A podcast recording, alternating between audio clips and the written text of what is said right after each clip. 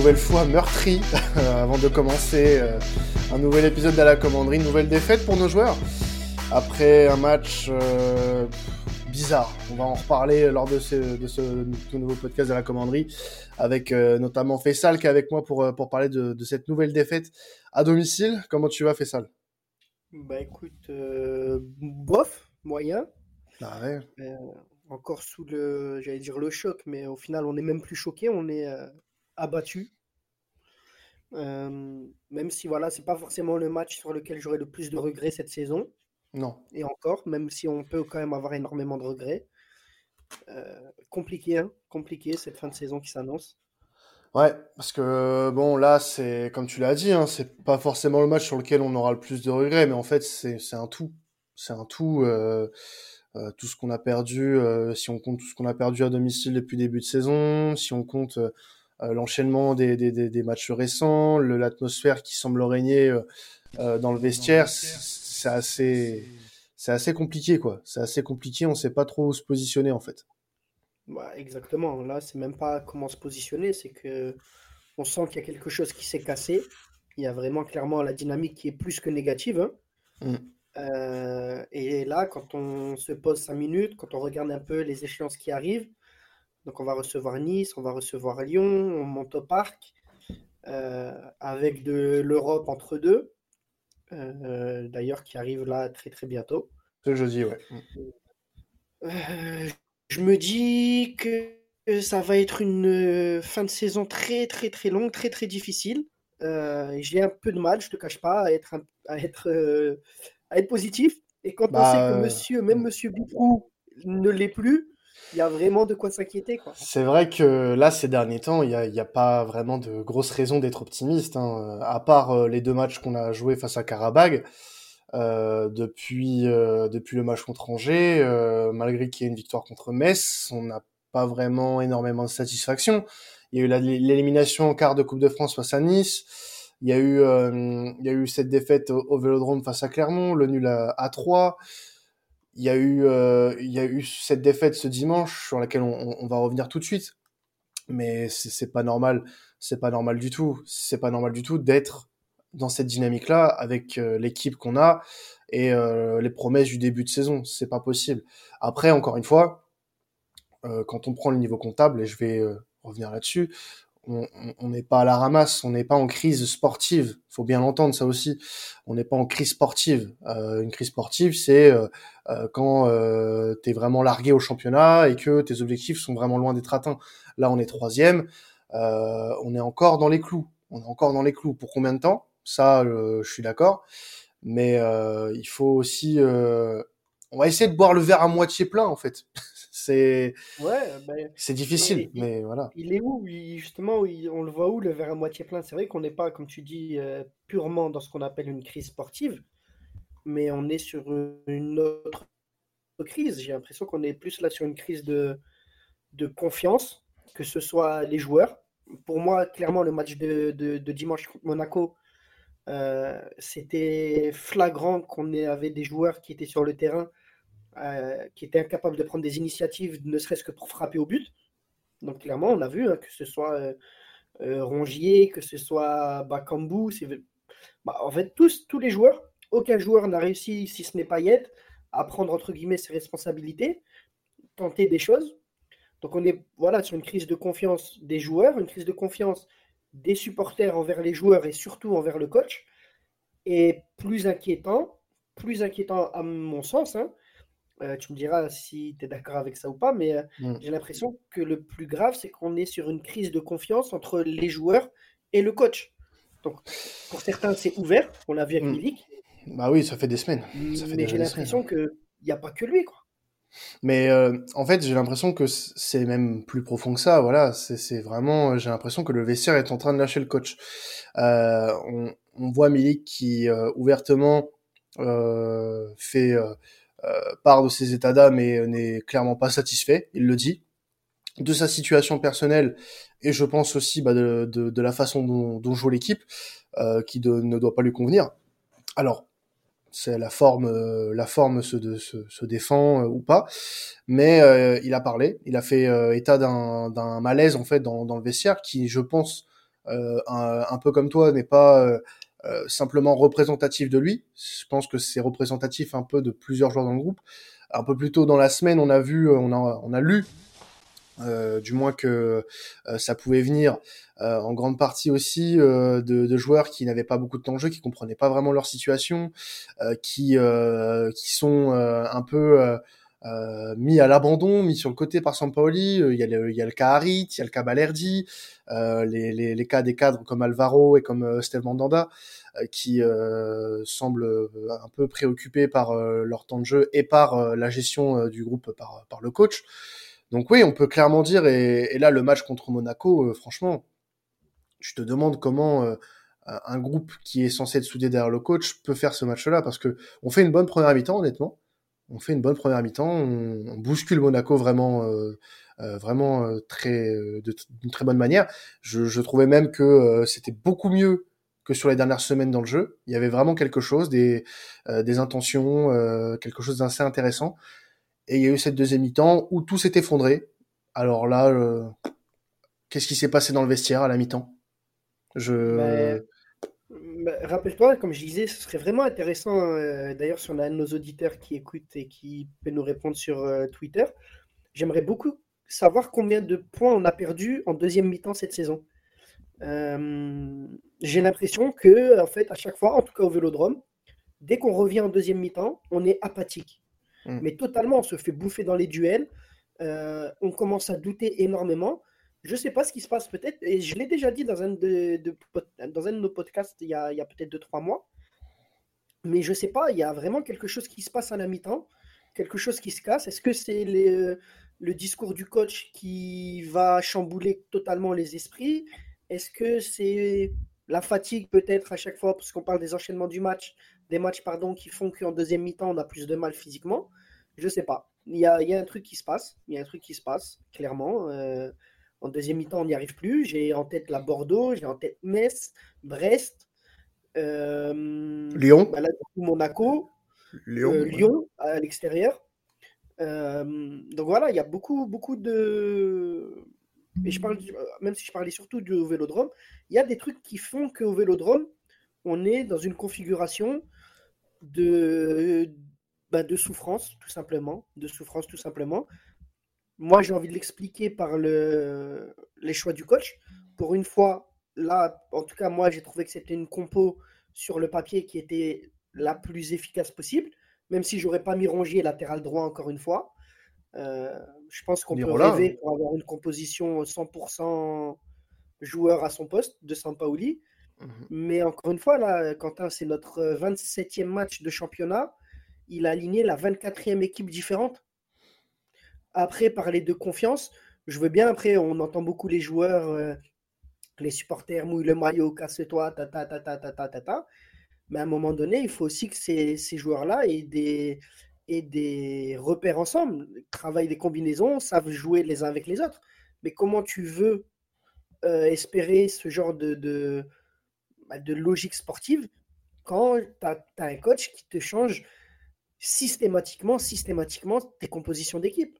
C'est pour moi, c'est vraiment trop compliqué. Hein. Je suis totalement d'accord avec toi et, je vais reprendre euh, euh, les mots euh, de notre ami Gilles Christ, avec qui on parle assez régulièrement de l'OM sur notre groupe Messenger, qui disait que on, pense que on pensait au début que toutes ces variantes, toutes ces compositions, euh, c'était justement pour euh, euh se parer à d'éventuels, euh, voilà, à, enfin à beaucoup d'éventualités.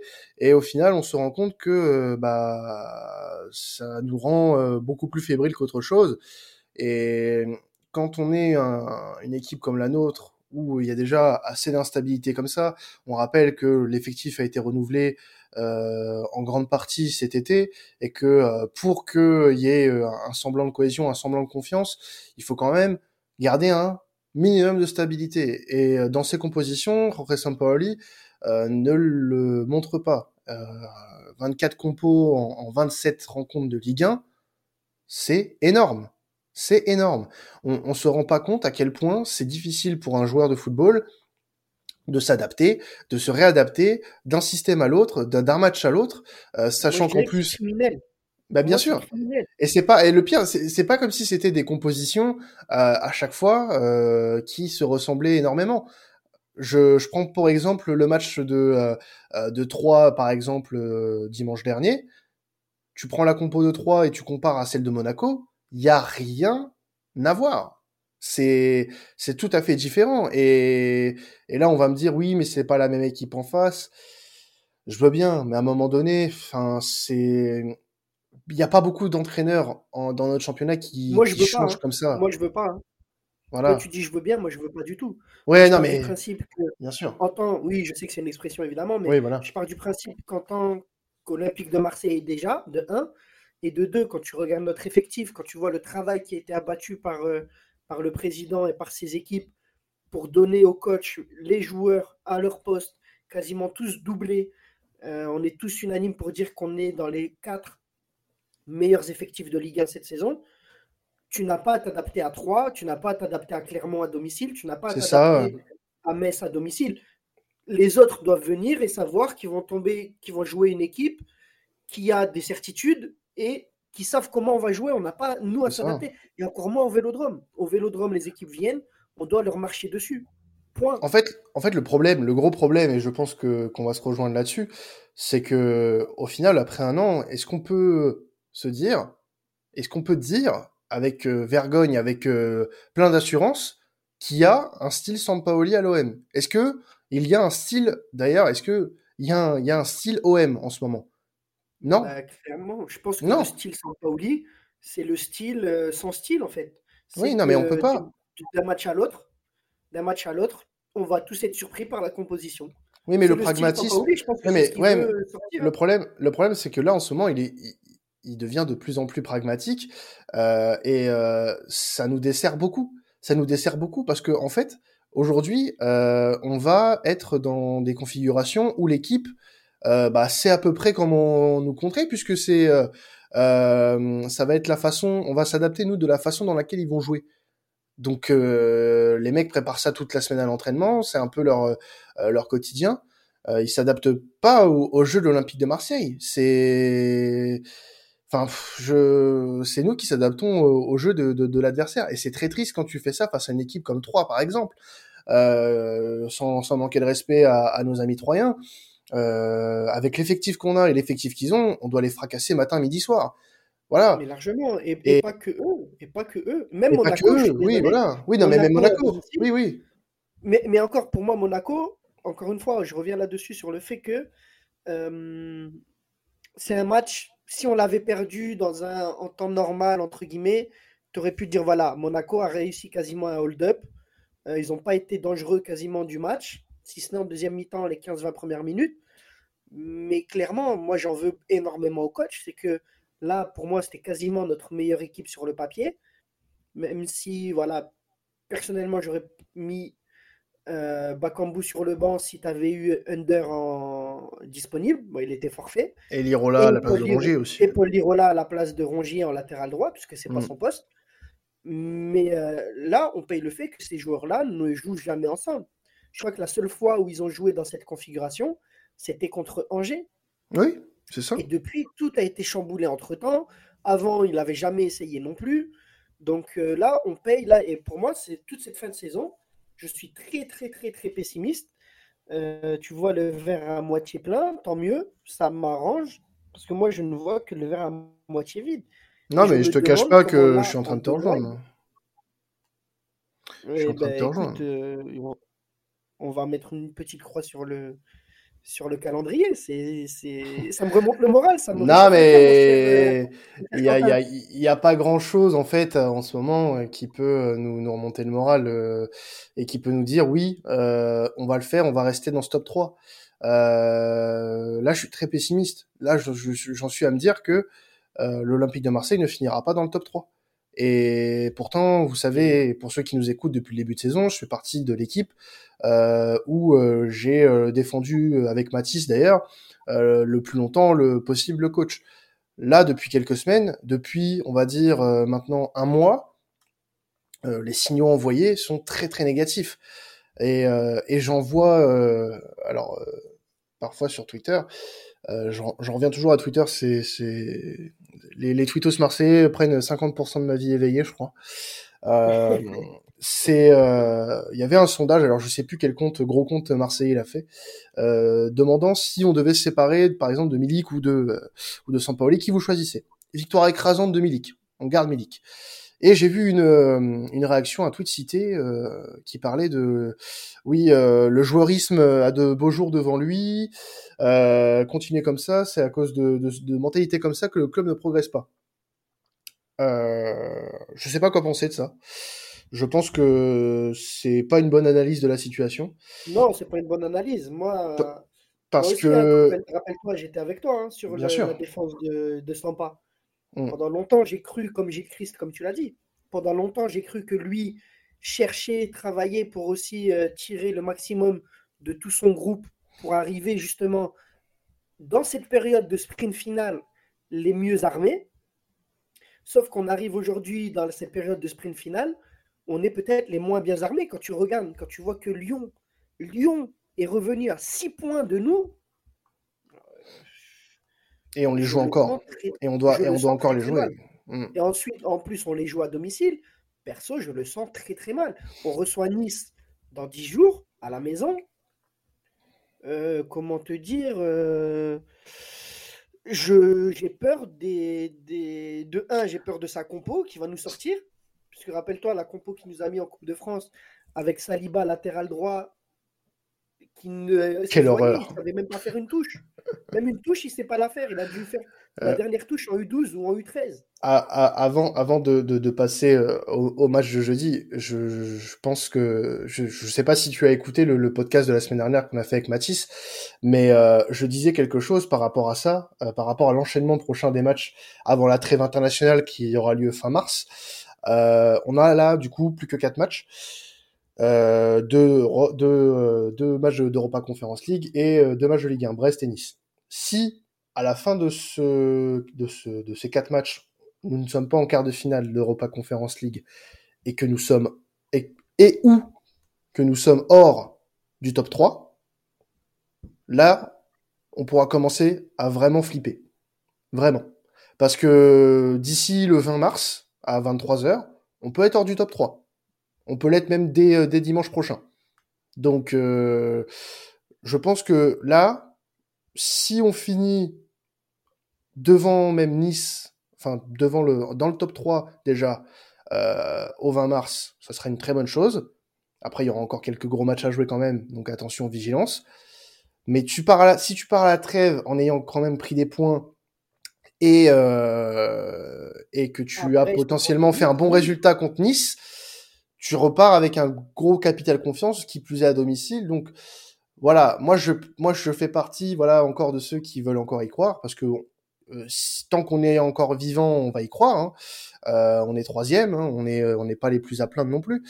Donc euh, voilà, moi je pense que là les quatre prochains matchs vont être ultra importants, ultra importants. Le mois de mars là va être. Là, là, charnière pour notre fin de saison. dit. Avant la trêve, de toute façon, là, on est en train de jouer notre saison maintenant, je pense. hein. Mm. Est en train de jouer clairement la saison là, sur les, les, les quatre matchs qui arrivent. On va à Brest ce week-end, on reçoit Nice juste avant en championnat. Juste après, juste Et, euh, après. les ouais. deux matchs, et les deux matchs pardon, de, de, de Conference League. Ouais. Donc, euh, si on part à la trêve, comme tu l'as dit, où on a pris qu'un point sur six en championnat, euh, et en- surtout si on perd contre Nice, là, là, déjà on pourra dire que clairement on est dans une vraie crise complète, parce que là je pense que ça peut euh, dégénérer. Et tu pars euh, pendant 15 jours en trêve, euh, je pense qu'au retour, à la reprise, le moral va être au plus bas. hein. Ouais. D'ailleurs, juste pour finir là-dessus, petite parenthèse, on a vu que Pablo a demandé à rencontrer les groupes de supporters. Certains trouvent que c'est un peu abusé. Moi, je trouve ça, encore une fois, très intelligent, très malin de la part du président. Euh, je pense que son discours, ça va être de bah, l'union sacrée derrière les joueurs, parce qu'il n'y a encore rien de perdu, comme tu l'as dit. Et le public, enfin le- les joueurs, pardon, ont clairement besoin de- du 12e homme. Aujourd'hui, plus que jamais.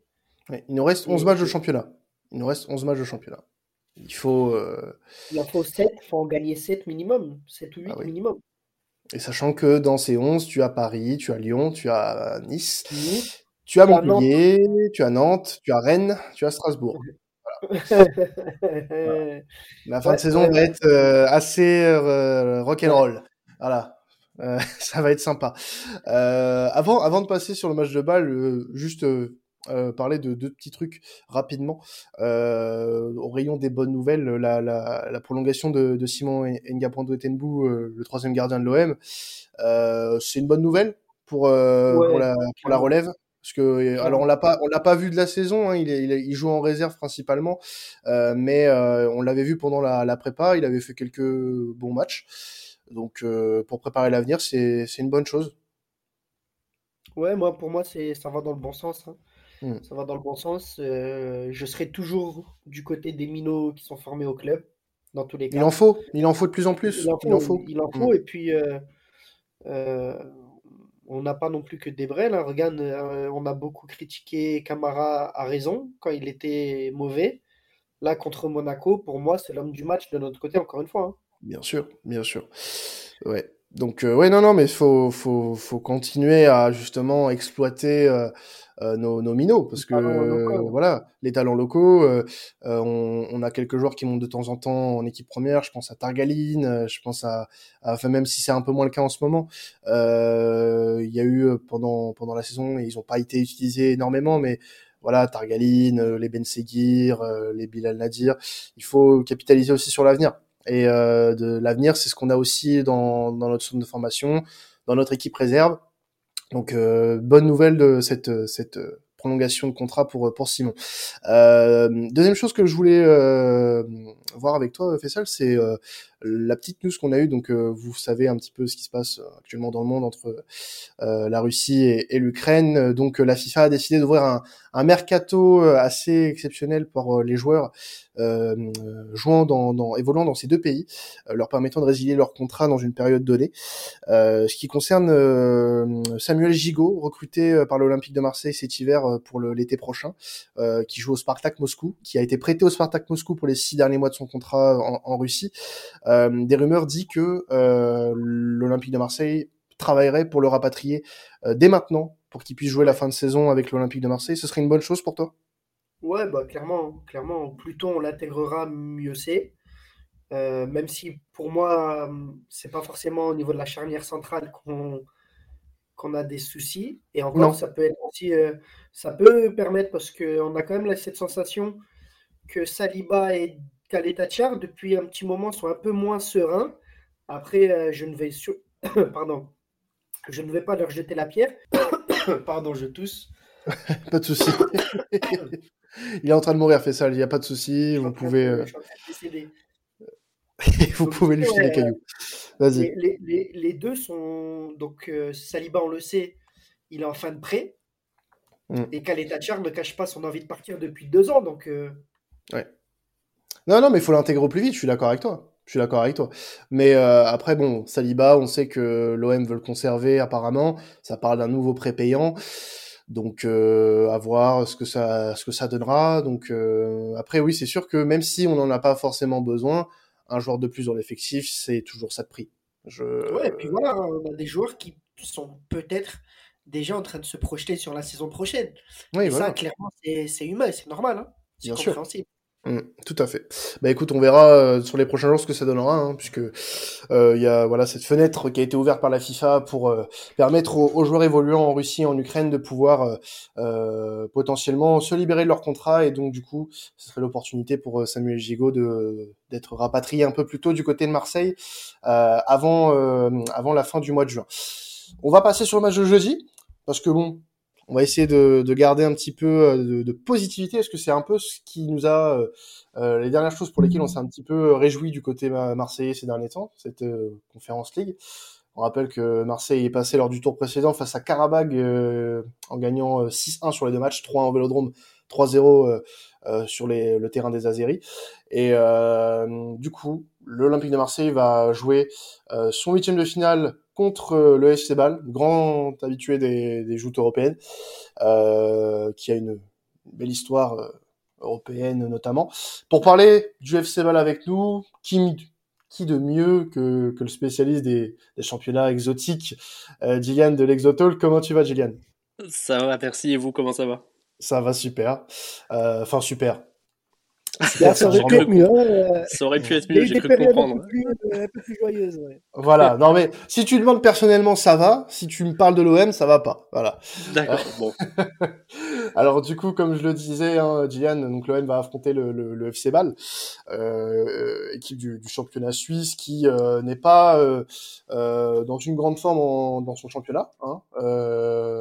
C'est une équipe qui galère un petit peu ces dernières années. Troisième du championnat suisse, très très loin derrière Zurich notamment qui est leader de, du, du, championnat, euh, qui a eu un parcours là du coup cette cette cette année en, en conférence qui était d'ailleurs dans le groupe de Caravag, euh, qui a fini leader de son groupe.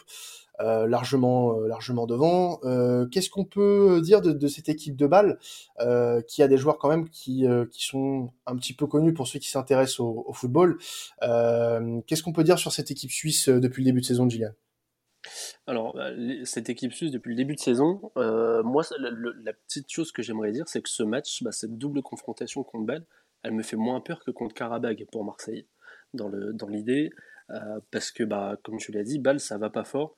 Depuis le début de la saison, et surtout depuis la trêve hivernale, et un petit peu avant la trêve hivernale, euh, ça galère, surtout à l'extérieur. À l'extérieur, ils ont, ils ont beaucoup de mal, sauf contre les, les vraies petites équipes, mais euh, ils perdent en coupe. Alors, l'équipe euh, était l'équipe alignée, n'était pas l'équipe type forcément, mais ils perdent un zéro en coupe contre une équipe de division inférieure. Ils, galèrent à l'extérieur. Pour moi, un, vrai bon match solide de l'OM à domicile, faire le boulot à domicile, ça, ça, peut, ça peut être une très bonne chose. Mais voilà, ils ont perdu Cabral, ils ont perdu aussi Comert à l'intersaison, le défenseur. Argova aussi, oui. Ouais, et euh, du coup, Commerce, c'était vraiment euh, le pilier de la défense. cette saison, c'était un peu plus compliqué, c'est pour ça qu'il est parti. Mais c'était un joueur incroyable, hein, un défenseur avec une frappe de balle impressionnante qui, n'hésitait pas à monter, qui pouvait t'allumer à, 30 mètres et, te mettre des lucarnes et, hein, une, relance vraiment impressionnante. Donc, la perte de ces deux joueurs, le fait qu'ils aient été remplacés, mais que bah, en plus depuis quelques matchs, on a l'impression que le coach il tâtonne, un petit peu en défense centrale, euh, parce qu'on a le, petit français là qui est, euh, malade, Andy Pelmar qui est malade depuis, euh, quelques semaines. ça tâtonne un petit peu en défense centrale, donc pour moi, il faut juste profiter du fait que bah, cette équipe ne soit pas en forme à l'extérieur et que au niveau de l'effectif, ça tourne un petit peu. Les recrues, elles elle s'intègre, mais pas forcément comme elle devrait, même si Chalov va marquer sur les deux derniers matchs.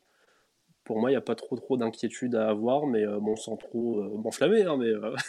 Ouais, ouais, bien sûr. mais moi, moi, il y a des joueurs, voilà, qui qui me parlent comme ça. Bah, t'as parlé d'Andy Pelmar, on sait pas trop du coup s'il sera là. moi, il y a des joueurs qui, quand je vois l'effectif du FC Bâle, c'est assez euh, assez parlant. Euh, t'as Tolan Chaka euh, qui est qui est un, un, joueur formé au club on peut dire entre guillemets une, des légendes actuelles du club. Euh, Tu as, des très jeunes joueurs euh, qui peuvent être aussi euh, très intéressants. Tu as Mathias Palacio, Sebastiano Esposito qui est prêté par l'Inter. Par l'Inter, ouais. Darian Malès aussi. Darian Malès, ouais, exactement. Qui gagne beaucoup de temps de jeu en ce moment en plus. Et tu as, aussi euh, l'expérimenté euh, Adam Zalai qu'on a pu croiser euh, à l'Euro avec l'équipe de France, ouais.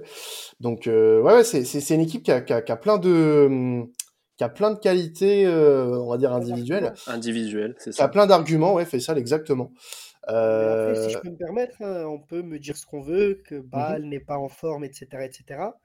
Je pense que tu peux nous mettre n'importe quelle équipe face à nous, on sera pas serein, clairement.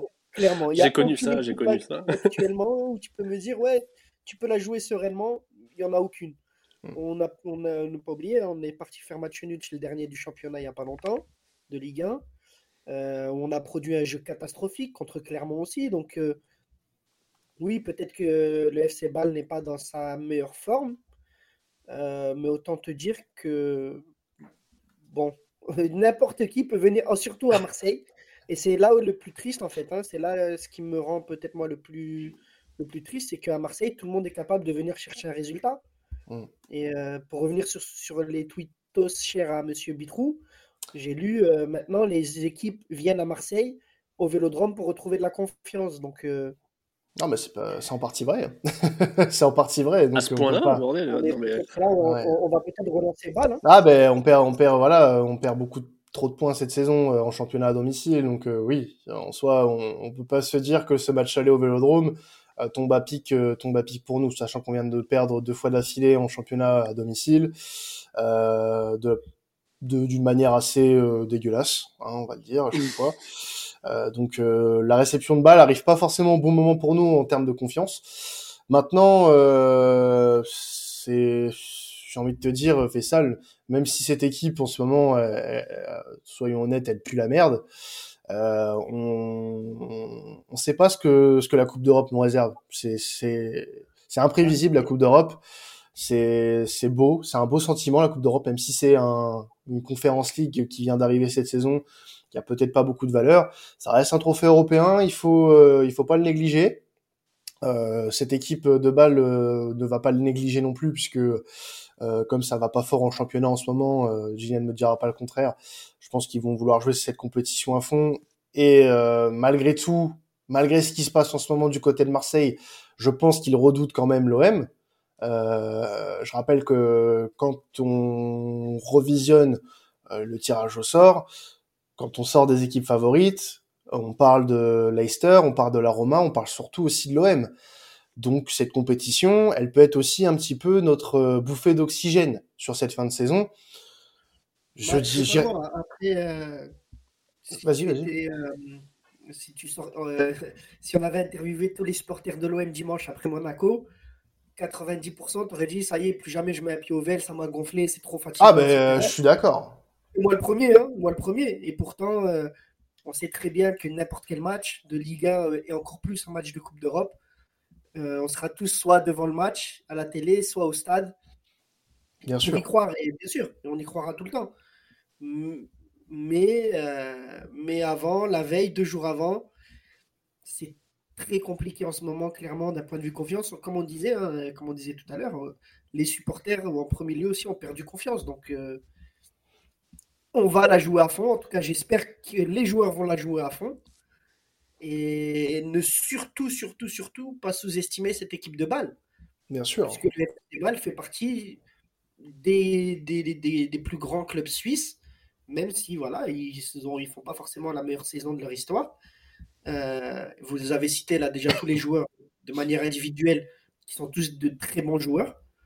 Et euh, voilà, on sait très bien la Coupe d'Europe d'un côté comme de, l'autre, de notre côté comme du leur.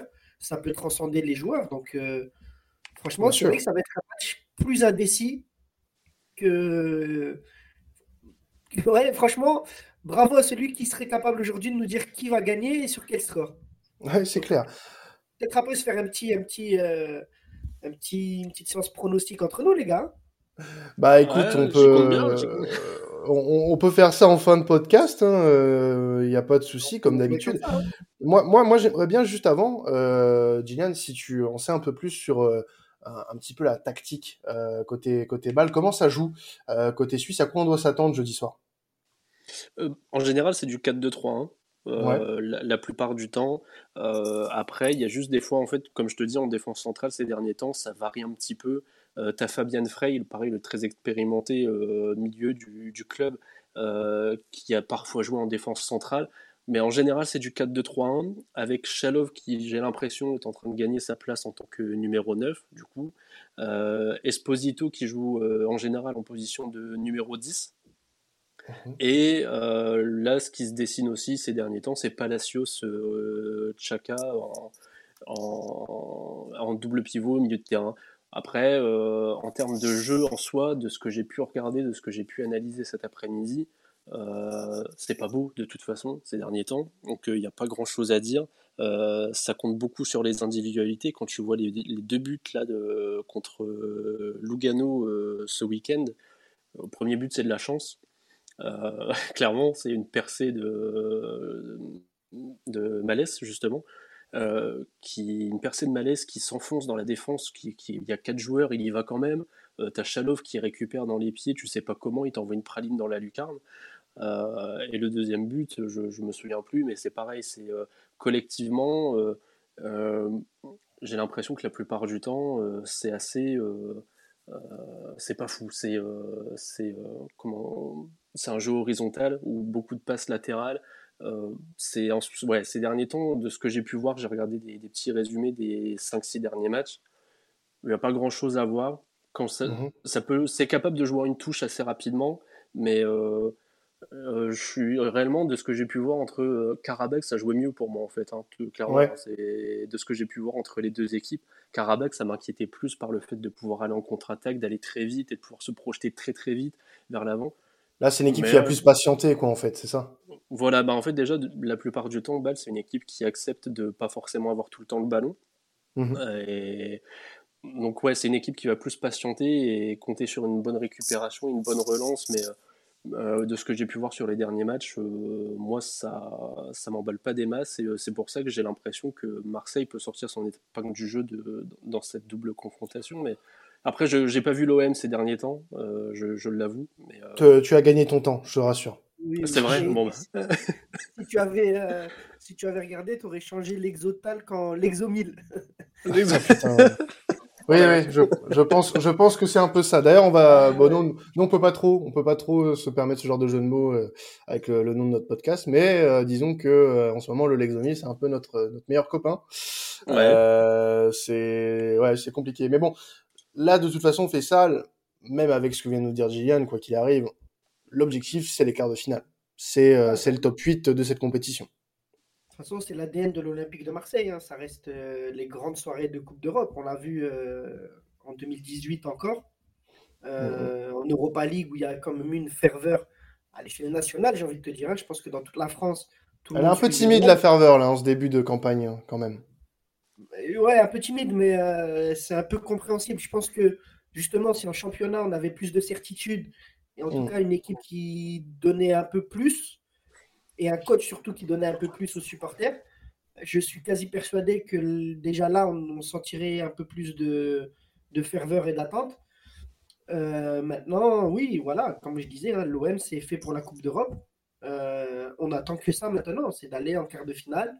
Et parce que déjà pour moi, c'est déjà une très belle, euh, très belle affiche contre le FC Bâle. C'est un peu deux grands malades, j'ai envie de dire. Euh, mais derrière, voilà, on pourra éventuellement rencontrer les Leicester, si je dis pas de bêtises, on peut rencontrer la Roma. Euh, ça peut faire des très belles affiches au Vélodrome, mais de toute façon, on attend Totalement. ici. Totalement. On va passer au prono, messieurs. Les pronos attendus par, euh, par Faisal, parce qu'il a envie de parier là, je le sens. je, vais commencer avec toi, je, vais commencer avec toi, Gillian. Vas-y, ton prono et un buteur pour ce petit Marseille FC Ball. Euh, alors buteur, bah, je j'ai pas vu. Alors j'ai cru comprendre que le dernier match de l'OM c'était Bakambu Milik devant.